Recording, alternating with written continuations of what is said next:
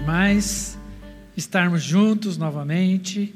É muito bom encontrar a família, ainda que eu não consiga vê-los, mas vocês nos veem e a gente tem acompanhado, né, várias pessoas. Aqui nós temos uma equipe maravilhosa. Aqui a Aninha está tirando uma foto, então estou dando um tchauzinho para ela, sabe?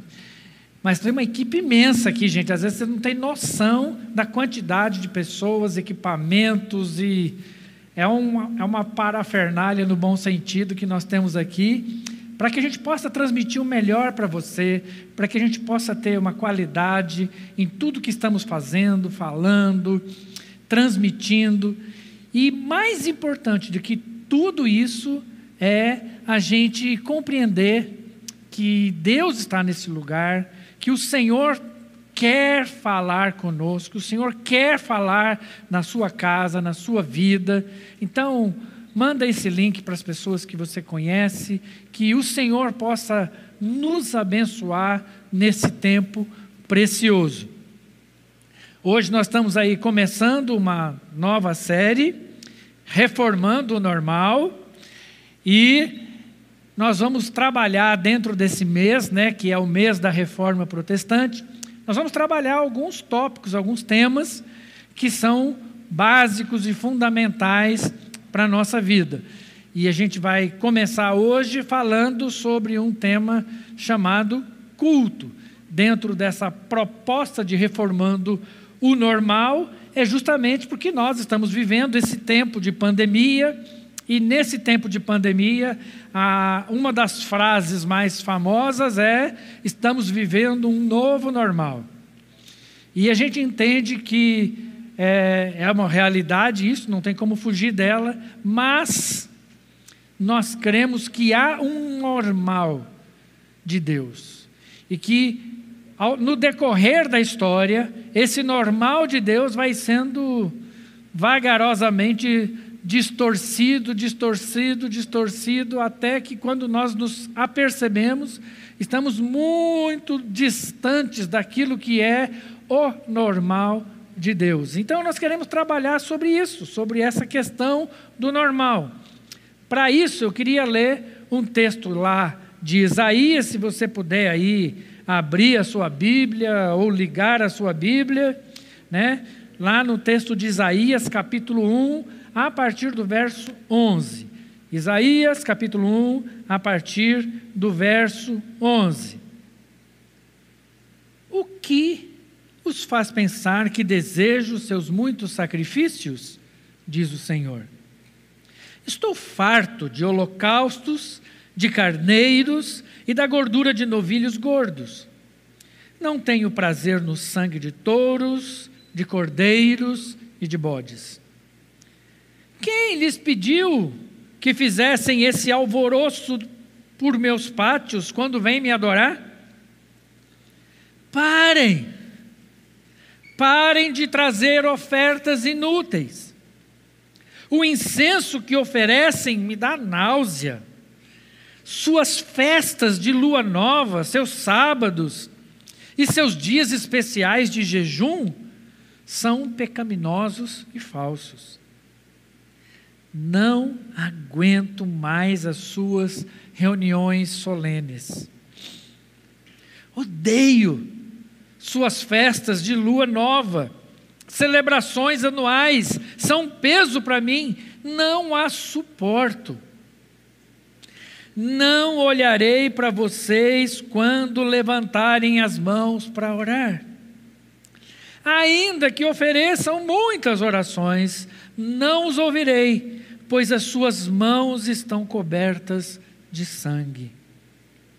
Lavem-se e limpem-se, removam os seus pecados de minha vista e parem de fazer o mal. Aprendam a fazer o bem e busquem a justiça, ajudem os oprimidos, defendam a causa dos órfãos, lutem pelos direitos das viúvas. Amém. Isaías capítulo 1, versos 11 a 17. Vamos orar mais uma vez? Senhor, em nome de Jesus, nós clamamos pela intervenção especial do Teu Espírito sobre nós. Fala agora conosco, Senhor, pela Tua palavra. Usa, Senhor, a Tua palavra para trazer transformação, para trazer discernimento, para que possamos, ó oh Deus, compreender os propósitos do Senhor na nossa vida e como a nossa vida deve ser e estar diante do Senhor. Recebe, Senhor. Recebe, Senhor, cada vida, cada família que está agora sendo representada no assistir deste momento. Que o Senhor fale conosco, Pai, em nome de Jesus. Amém. Eu queria fazer aqui um agradecimento público, né, pela nossa equipe de louvor. Fui extremamente abençoado hoje, viu, queridos? Foi um tempo precioso e assim, às vezes a gente está aqui nessa, na, nessa, nessa, como é que fala? Com todos esses instrumentos aqui ao nosso redor, né? E às vezes é difícil a gente entrar nesse espírito de culto. E hoje, assim, o Senhor me levou, me conduziu para um louvor, para uma adoração maravilhosa. Que o Senhor abençoe vocês, viu, queridos? E nós estamos falando sobre culto, né? E eu queria pegar um pouquinho, vou dar uma passada, uma pincelada aí pela história, mas é, quando a gente fala de culto, a gente tem que falar de religião e o coração humano. É, durante toda a história da humanidade, nós vemos como a, a parte religiosa, ou como a religião foi se apegando à humanidade. Sabemos pela palavra que o coração humano tem uma necessidade de um ser transcendente que está além dele, um ser superior que o possa controlar, dominar e estar sobre a vida deles, as nossas vidas. E com isso, é, a religião vai se apegando ao nosso coração. Mas quando eu estou falando de religião, eu queria explicar isso um pouquinho melhor. Quando eu estou falando de religiões, ou de religião, eu estou falando dessa forma como a sociedade tenta compreender a vida como a sociedade entende a nossa relação, a nossa vida com o eterno, com, o, o, com Deus, né? ou com deuses, dependendo da religião. Né? E nessa relação com esse ser superior, as nossas, as nossas ações tendem sempre a agradar a esse Deus. Tudo que fazemos tem de alguma forma tentado agradar esse Deus. Ou, em outras circunstâncias, tenta aplacar a ira desse Deus. Então, o que é que eu posso fazer para agradar e aplacar, dependendo da situação, a ira desses seres divinos? Como nós podemos relacionar e crer nesses seres se a nossa vida precisa, de alguma forma, fazer coisas ou deixar de fazer coisas para agradar ou para não desagradar a esses seres superiores.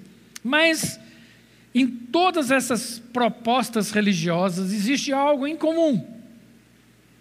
Porque sempre na religião, quando buscamos a religião, na religião, nós encontramos um objetivo comum. Qual é o objetivo comum? Nós queremos agradar o ser superior para que ele, de alguma forma, nos abençoe. O objetivo final somos nós mesmos. Na verdade, tudo que nós queremos com essa relação religiosa é que, de alguma forma, alguém seja abençoado, desde que seja eu. Então a nossa proposta religiosa é sempre encontrar o favor do divino a meu favor. E isso, queridos, não é uma coisa recente. Isso começou lá, lá no comecinho, logo depois do primeiro pecado, nós encontramos a primeira cena em que há um contraste real, real explícito entre culto, adoração e religião. Nós vemos Abel pegando o melhor das suas ovelhas, e Abel então entrega com gratidão ao Senhor, sacrifica aquele animal ao Senhor. De outro lado, nós vemos Caim, também oferecendo o melhor que ele tinha, também oferecendo para o Senhor o melhor que ele tinha, com uma diferença extrema entre esses dois sacrifícios. Um buscava a relação e a intimidade com Deus, Abel, e o outro buscava o favor e o aplacar da ira do ser divino. O seu coração era distorcido. E quando Deus rejeita a oferta de Caim, qual é a reação que ele tem? Ciúmes. A reação de Caim é acabar com aquilo. Ele fica rejeitado. E interessantemente, ele fica rejeitado não com o Deus que negou a sua oferta. Ele fica rejeitado com o seu irmão, cujo Deus, cujo mesmo Deus, aceitou a oferta. E ele faz o quê? Então mata o seu irmão. Como se matando aquele que faz o sacrifício e a oferta genuíno e verdadeiro, fosse gerar nele um coração transformado. E aí, esse é o princípio da religiosidade. Quando nós não conseguimos atingir o nosso objetivo com o ser divino, então nós tentamos acabar com aqueles que são genuínos e sinceros, para que, às vezes, se não houver nenhum outro genuíno, o nosso se transforme em genuíno. Mas um, a adoração, o culto genuíno, parte do pressuposto de que a minha adoração, o meu culto ao Senhor, aquilo que eu entrego, que eu sacrifico ao Senhor, tem como princípio incluir quem está ao meu redor e não excluir quem está ao meu redor. E aí nós vemos as, a consequência disso nas nações. Os povos e nações que foram se adaptando e criando as suas religiões tinham exatamente esse hábito de fazer os sacrifícios para agradar a Deus, ainda que esse sacrifício fosse matar os seus próprios filhos queimados, como se isso fosse agradar ao Deus Todo-Poderoso. E aí, no meio desse caos religioso, Deus fala assim: Eu quero tirar alguém desse meio e eu quero iniciar um povo. Um povo diferente. Eu quero trazer para mim agora alguém que é diferente, que pensa diferente, que enxerga as coisas diferente. Eu quero agora um povo que não seja simplesmente uma relação de consumo, de troca, de benefícios mas eu quero agora um povo com quem eu vou me relacionar. Aliás, eu vou chamar esse povo, sabe de quê? De família. Eu vou chamar esse povo de família. Então Deus pega, traz Abraão para junto de si e fala: sai da tua terra, sai da tua parentela e vai para um lugar que eu vou te mostrar. Vai. Eu farei de você um povo. Eu farei de você uma nação. Eu farei de você uma grande família. E agora a nossa relação não será mais uma relação de bênção e maldição, mas será uma relação de intimidade e conhecimento. Agora a nossa relação cultica não é mais sobre aquilo que Deus pode dar ou deixar de dar para mim, mas agora a minha relação é uma relação de intimidade. E é por isso que agora Abraão começa a adotar e a ser reconhecido como pai. Pai do quê? De um povo? Não, de uma família. Agora, a proposta não é mais de criar uma nação, um reino, um império, mas sim uma família. E olha no chamado de Deus para Abraão, veja como Deus lida com essa proposta farei de você uma grande nação.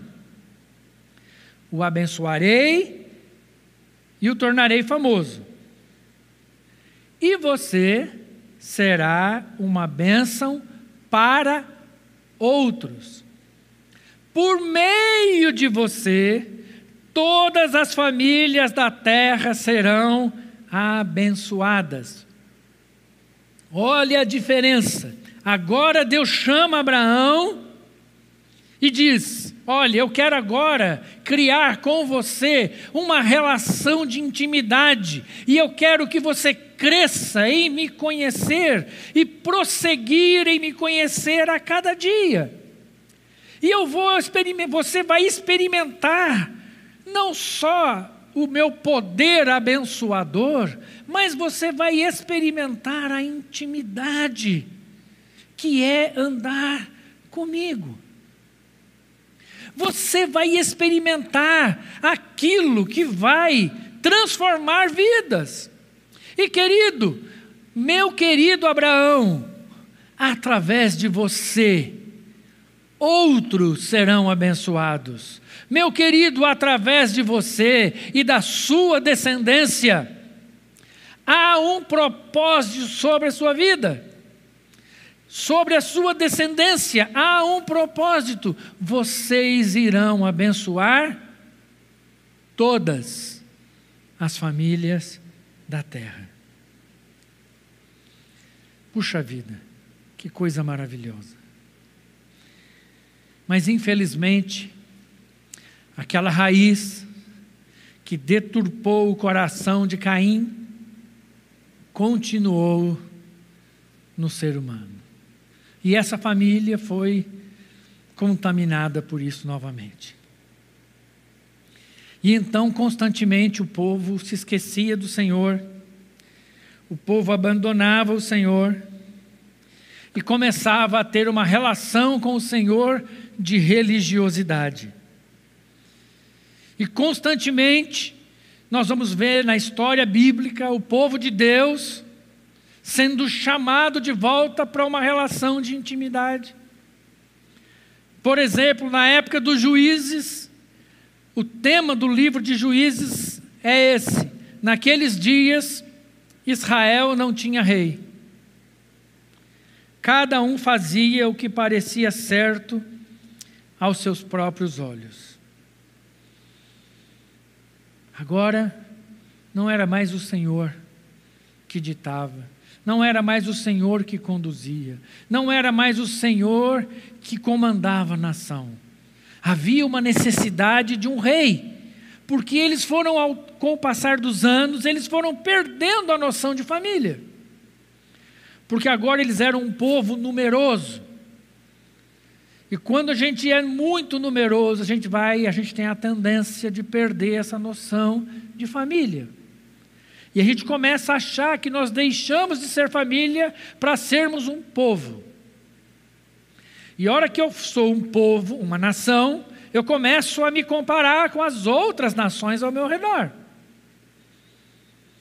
E as outras nações ao meu redor tinham o quê? Reis. Porque uma nação não precisa ter um pai, ela precisa ter um rei. E aí, de novo, o povo de Israel vai se perdendo. E eles colocam reis.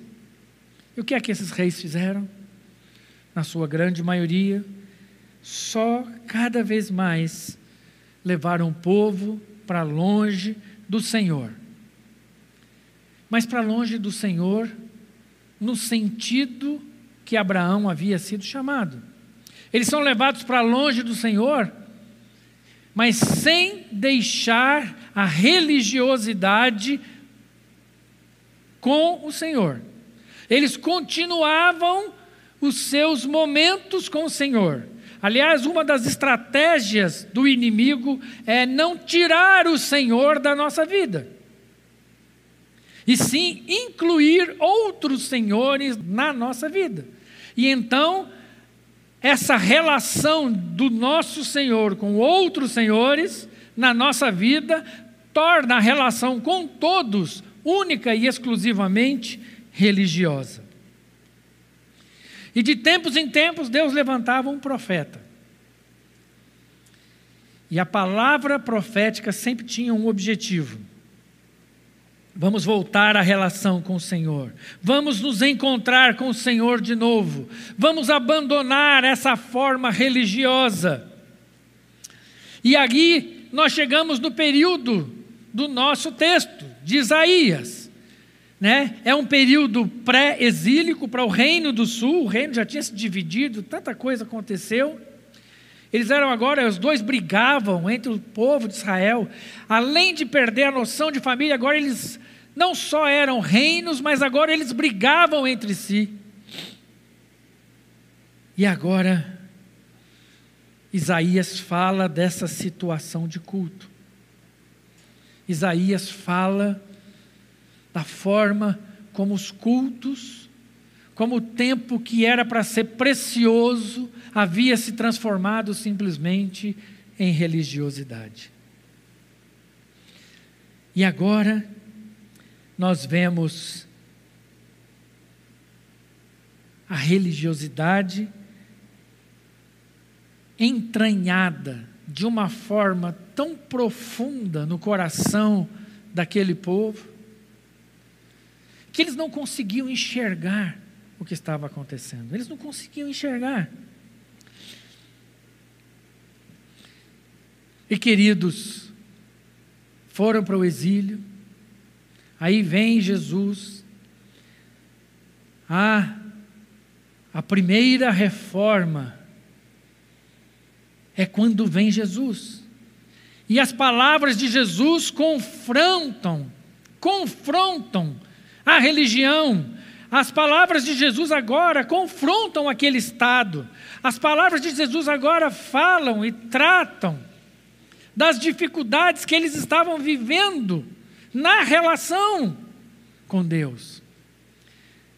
Lembram-se da mulher samaritana que há aquele questionamento: aonde é que eu devo adorar? Se é aqui, se é em Jerusalém?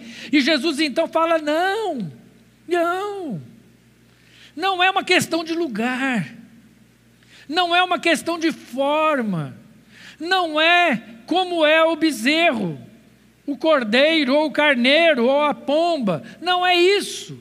O que importa para o Senhor é que ele encontre verdadeiros adoradores. O verdadeiro culto ao Senhor é aqueles que entendem, que compreendem essa relação de intimidade e compromisso. Mas Jesus passa o seu processo aqui na terra, os seus discípulos espalham o Evangelho para as nações conhecidas, e então vem a Idade Média.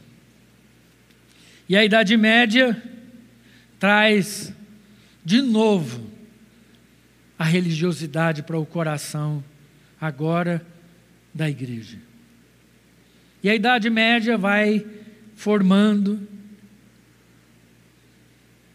um novo coração, onde os cultos, eles não são mais participativos.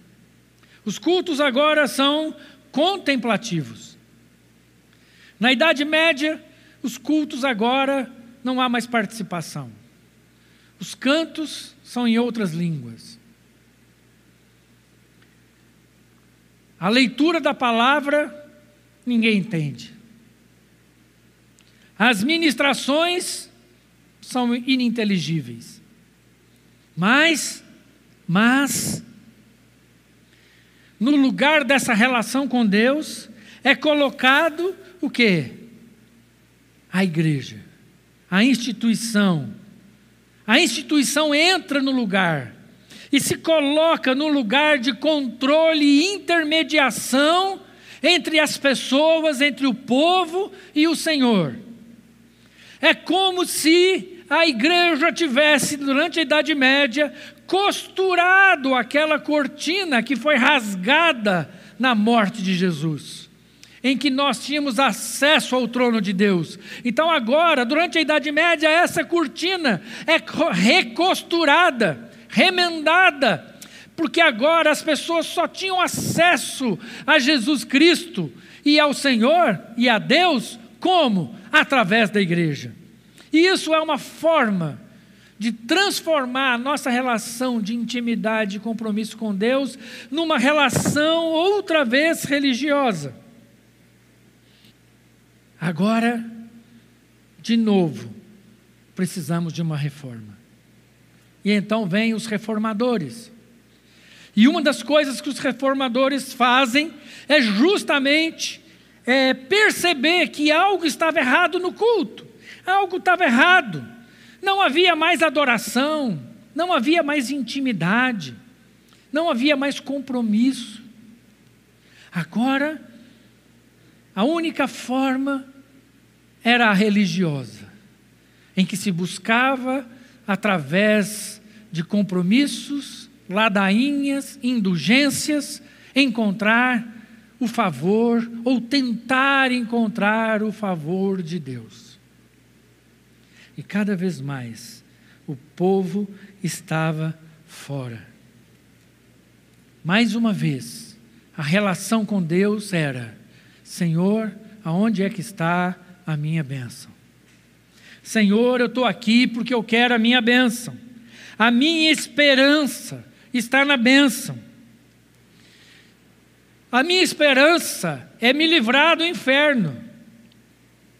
Eu sei que o único jeito de eu receber a bênção de Deus é estar aqui na igreja e cumprir os rituais litúrgicos impostos pela igreja, cumprir passos, formas, de novo, para tentar agradar a Deus e receber as suas bênçãos, tentar aplacar a sua ira para que ele não me mande para o inferno.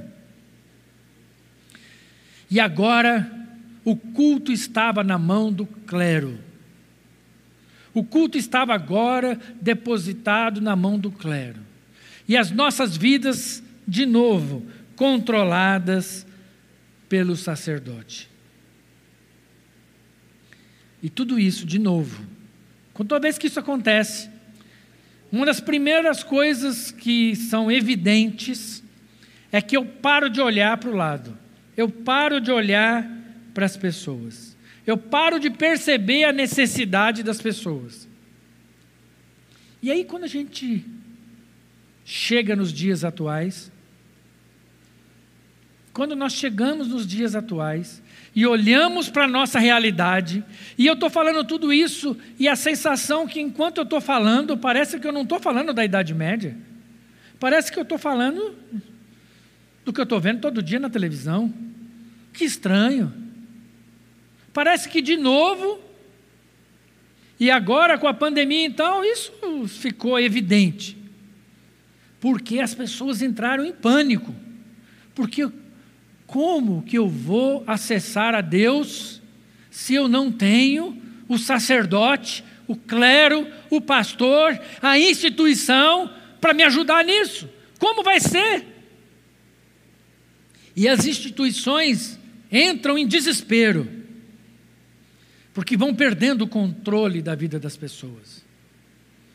Porque agora elas não estão mais ali, todos os dias, cumprindo rituais e ritos o que nós temos visto nos nossos dias, queridos, nada mais é do que a raiz do pecado lá, lá do começo, lá de Caim, tentando, como sempre, tomar a nossa vida, tentando nos amarrar, tentando transformar a nossa relação de intimidade familiar com Deus numa relação religiosa, numa relação de troca, onde o divino precisa resolver os meus problemas. E eu vou para o culto, para aquilo que chamamos culto, para a instituição, me assento, e toda a minha preocupação é o que vai ser ministrado se isso afeta a minha vida e o que é que eu tenho que fazer para receber essa bênção. E lembra que eu disse que uma das coisas óbvias que acontecem é que eu paro de olhar para os lados, paro de perceber o outro. E agora, de novo, nós precisamos de uma reforma. Então vem o Senhor e diz para nós: o que os faz pensar que desejo os seus sacrifícios? Estou farto de holocaustos, de carneiros e da gordura de novilhos gordos. Não tenho prazer no sangue de touros, cordeiros e bodes. Quem lhes pediu que fizessem esse alvoroço por meus pátios quando vêm me adorar? Sabe o que Deus está dizendo? Que o Senhor está farto está enjoado daquilo que chamamos de culto, porque os nossos cultos têm um único objetivo: é a bênção. Cadê a minha bênção? Aonde é que está a minha bênção? Aonde é que está o meu milagre? Onde é que está, Senhor, a minha cura? Aonde é que está, Senhor, aquilo que eu quero? E Deus de novo fala para nós, meus queridos, não é nada disso. Culto é relação de intimidade comigo. Culto não é busca de bênção. Culto é relação de intimidade comigo que gera compromisso com quem está ao meu redor. E aí Deus fala: parem de trazer ofertas inúteis. Parem, parem com essas ofertas. Parem com essas festas. É Páscoa, Natal, culto. Para. Porque se isso é só uma forma de tentar me aplacar, esquece, porque eu não estou dando conta disso. Aliás, para com as orações também. Essas muitas orações, pode parar, porque isso não me agrada. As orações que eram para ser um incenso precioso, um perfume precioso na presença de Deus, estão se transformando num fedor diante de Deus, numa carniça diante de Deus. Sabe por quê? Porque as nossas mãos estão cheias de sangue cheia de sangue inocente. Sabe que sangue é esse, meus queridos? É porque nós temos o privilégio da presença e esquecemos do compromisso de repartir esse privilégio com outros. Todas as vezes que eu omito, eu me omito em repartir as bênçãos, o cuidado, o amor, a presença de Deus na minha vida, eu sujo as minhas mãos com sangue. Mas o nosso texto também diz que nós podemos mudar essa situação. Olha o que o texto lá de Isaías diz: Lavem-se e limpem-se, removam seus pecados de minha vista e parem de fazer o mal, aprendam a fazer o bem e busquem justiça, ajudem os oprimidos, defendam a causa dos órfãos, lutem pelos direitos das viúvas. Sabe o que Deus está falando para você e para mim hoje, querido? É que tem como mudar isso. Nós precisamos nos lavar, nos limpar de uma vida dupla.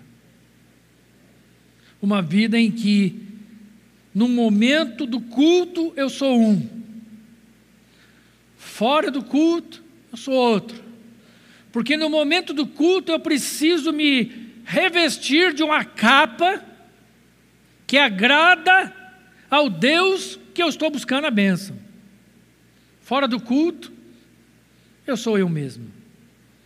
Não tem Deus olhando, ninguém está olhando, então eu sou quem eu sou. Removam o pecado da omissão, removam e aprendam a fazer o bem. Como? Não sabe como? Busca justiça, ajuda os oprimidos, os órfãos, as viúvas. Ou seja, queridos, a verdadeira religião, o verdadeiro culto é quando a minha vida está diante do Senhor, buscando a intimidade com o Pai. E essa intimidade com o Pai me faz, me leva obrigatoriamente a olhar quem está ao meu lado porque essa intimidade com meu pai me leva a um compromisso com a família. E muitas vezes a minha família está do meu lado, morrendo de fome, morrendo de ansiedade, morrendo de depressão, como a gente viu aqui agora há pouco com a flor. Morrendo, morrendo. E eu estou só preocupado comigo mesmo. E aí, o texto de Isaías conclui: venha, vamos resolver esse assunto com o Senhor? Embora os seus pecados sejam como escarlate, eles vão se transformar em brancos como a neve. Ainda que o nosso pecado seja cultuar ao Senhor como uma religião, ao invés de se importar com a relação e a intimidade com o nosso Pai. Ainda que o nosso pecado seja cultuar ao Senhor sem perceber propósito, o Senhor quer que a nossa relação com o Pai seja uma relação abençoadora para as pessoas ao nosso redor. Ainda que a nossa relação com Deus e o nosso culto seja como quem quer se resolver, o Senhor quer transformar a nossa vida como alguém que já resolvido entende a responsabilidade em abençoar outros, em ser o sacrifício na vida de outros. Ainda que a nossa vida com Deus seja vermelha como escarlate, seja um pecado como escarlate, ou um vermelho Ferrari, né? Para a gente entender hoje. A palavra de Deus nos diz o seguinte: se confessarmos os nossos pecados, ele é fiel e justo para nos perdoar e nos purificar de toda injustiça. Esse é o nosso Deus. Queridos, eu quero chamar você para cultuar o Senhor. Eu quero chamar você para buscar a presença de Deus em culto, em adoração, para que nós possamos, juntos, juntos, como família, possamos buscar a presença e a intimidade com Deus. E assim entendermos o compromisso e o propósito que somos família abençoar outras famílias. Que o Senhor nos abençoe e nos guarde em nome de Jesus.